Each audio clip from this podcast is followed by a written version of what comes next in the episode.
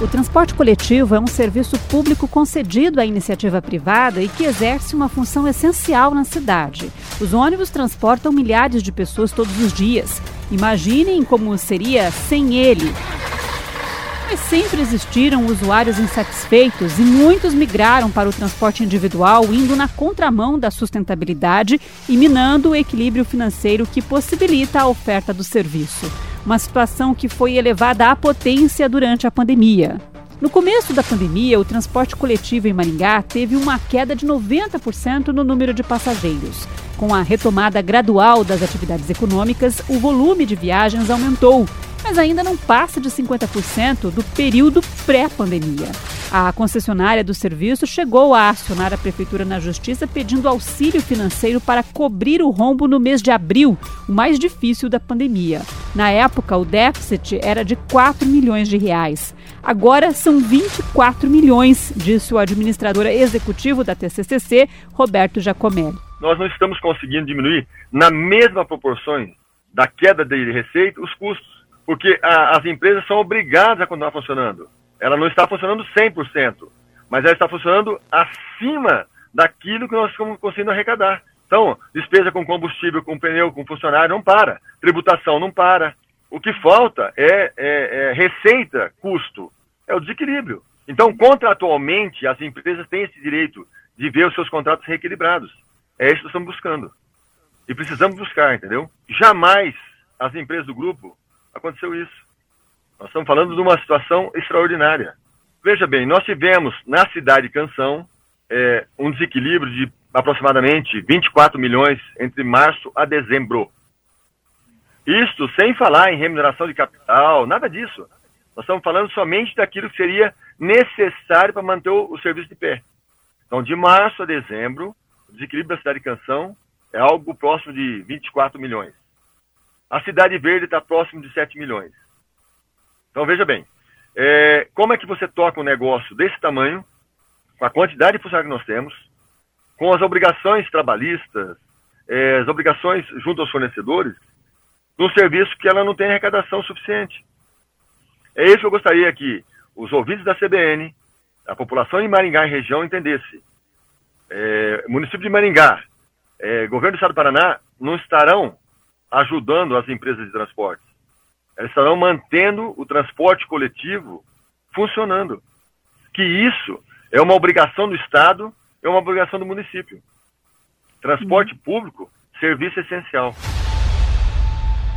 A crise atingiu o auge esta semana, quando 800 funcionários da TCCC e da Cidade Verde, que faz o transporte metropolitano, não receberam salários integrais. Foi a primeira vez que a empresa atrasou salários, disse Josinei Correia, em nome de um grupo de motoristas que foi à prefeitura pedir socorro. Desde o começo da pandemia, a gente estamos esperando uma ajuda, uma resposta do prefeito, que desde o começo falou que ia ajudar a empresa para repassar para os funcionários. E essa ajuda não está tendo. Fiscalização de lucros, teve. Fiscalização de roleta, teve. Fiscalização de passageiro, que caiu totalmente, total, teve. Já que está no caos a empresa, os funcionários não podem pagar. Sendo que aqui ficou de dar a força para a empresa, para a empresa passar para os funcionários. Entendeu? E no começo da pandemia, a gente está de frente com o transporte. A gente também somos comissão de frente. Eu todo dia lá, eu carrego as pessoas, a prefeitura pediu não aglomeração. Onde tinha um ônibus, foi colocado dois. Se andava com 30, hoje anda com 15.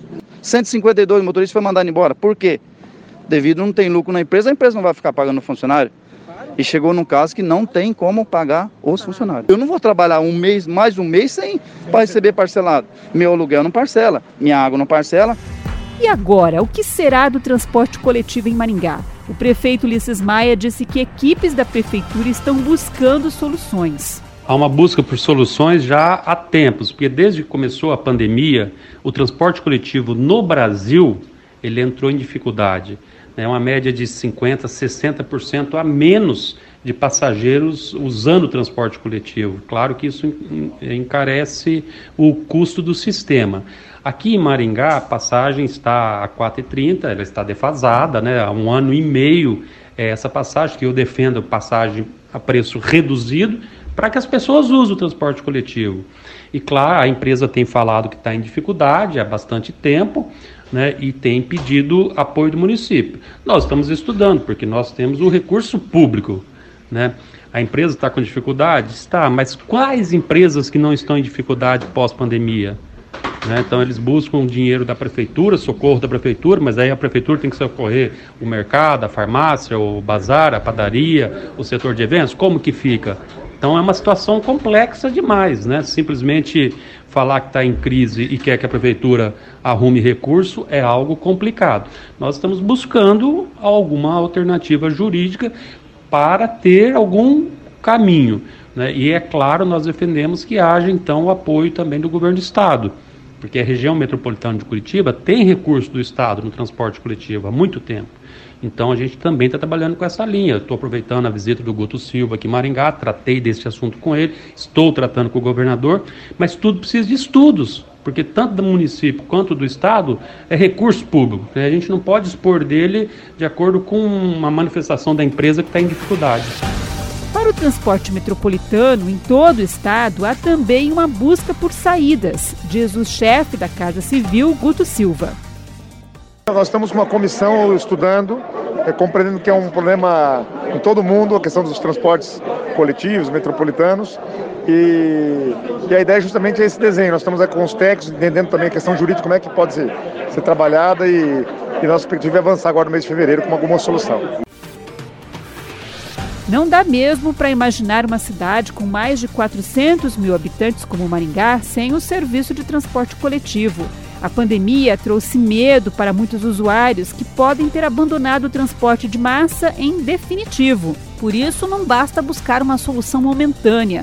É preciso focar no esforço de dar mobilidade às pessoas com sustentabilidade. Menos tempo no trânsito, com conforto, segurança e proteção ao meio ambiente.